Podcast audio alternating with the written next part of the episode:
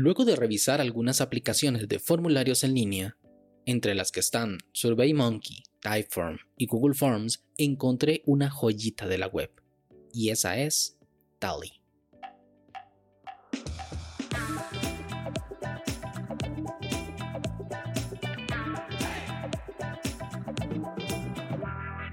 Hola a todos y sean bienvenidos y bienvenidas a este nuevo capítulo de Daily Meeting, podcast diario de cultura de Internet. Este es el capítulo 112 y hoy es martes 24 de agosto de 2021. Y hoy en el Santoral festejamos a Bartolomé el Apóstol, el cual es el patrón de aquellos que trabajan las pieles, fabrican o usan cuero, guantes, abrigos, cinturones y botas. Era el sanador de las convulsiones, crisis espamódicas y enfermedades nerviosas en general. Mi nombre es Melvin Salas y en los próximos minutos hablaremos sobre descubriendo tally.so. Así que, comencemos.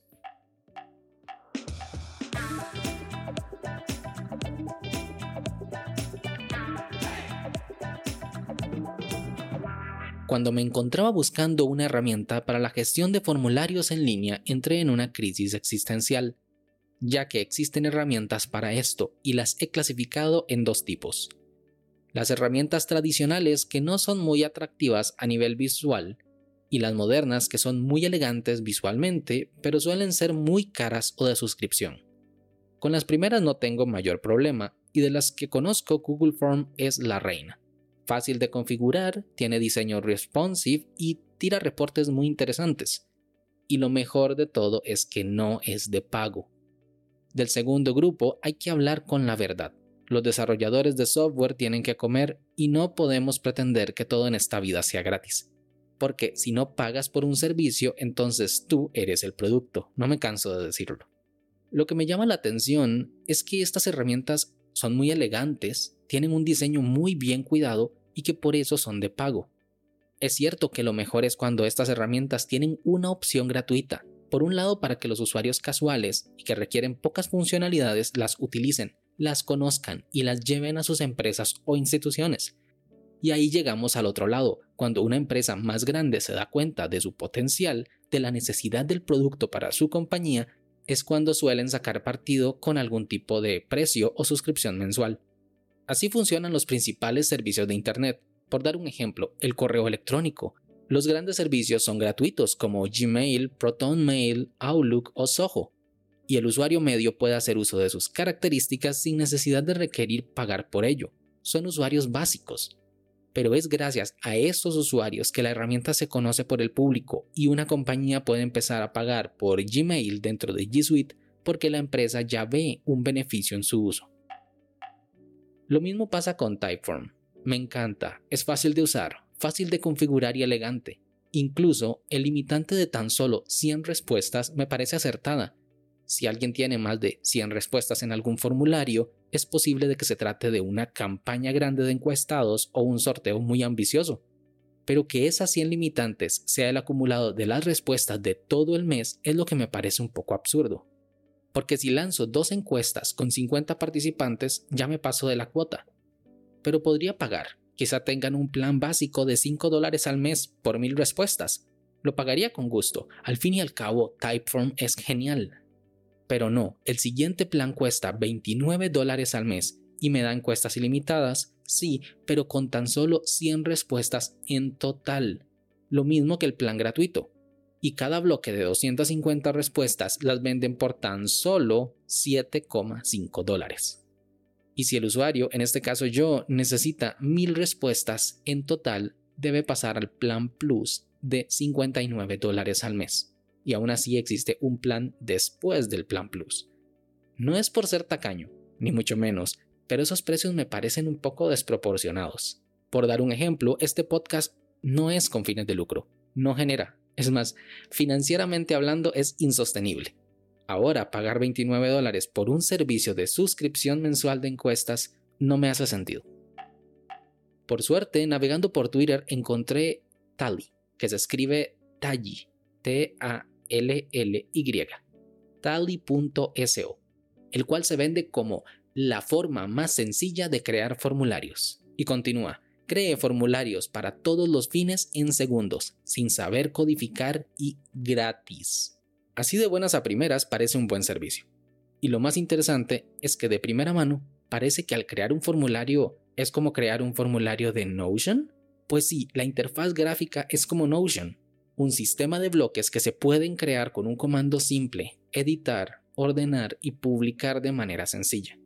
Los que me han escuchado sabrán que herramientas como Notion me parecen el futuro de la web, un sistema donde cualquiera pueda editar documentos sin necesidad de mucho conocimiento ni habilidad, pero trasladar ese concepto a los formularios en línea me parece brutal. Según su web, Tally es un nuevo tipo de constructor de formularios que funciona como un documento.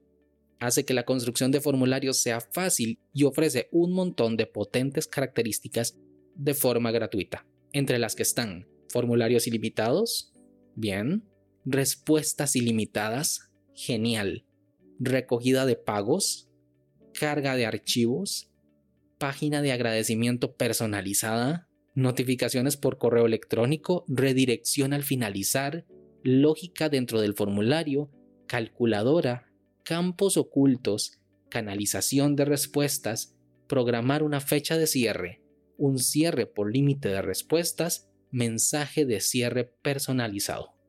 Además, dentro del mismo plan gratuito, tiene integraciones con Notion, Airtable, Zapier, Integromat, Google Sheets y hasta webhooks. Y dice que mucho más. Yo estoy sorprendido, primero por lo poderosísima que es esta herramienta y tras de todo gratuita. Es más, me hace dudar, ¿dónde está la trampa? ¿Dónde está el costo oculto?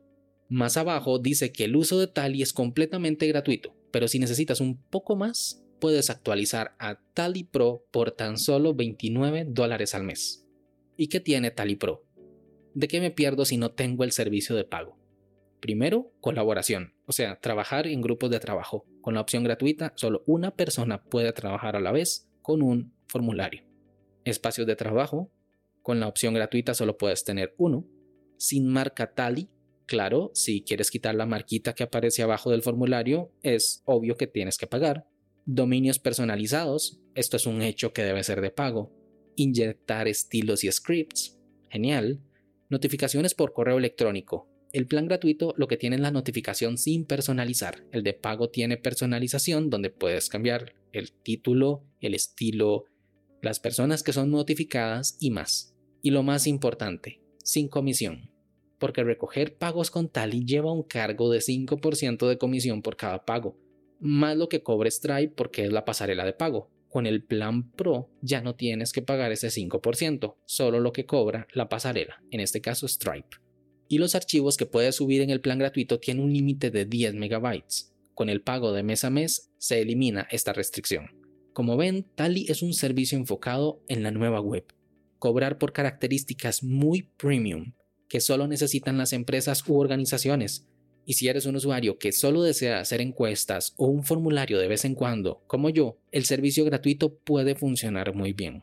Tally ofrece el pago de 29 dólares al mes o 290 dólares al año, lo cual es una promoción muy común en el Internet actual, regalar dos meses por la compra de 10.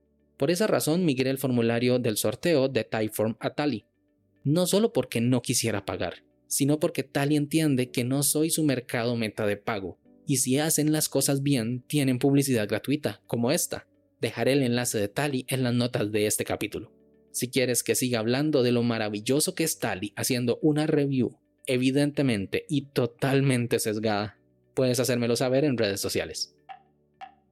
Y para finalizar, ¿cuál es tu herramienta de creación de formularios favorita?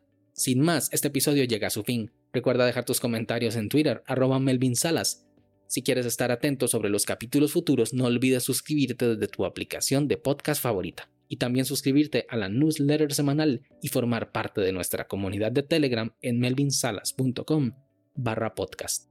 Este capítulo fue grabado con mucho cariño en Cartago, Costa Rica. Nos escuchamos mañana. Hasta luego.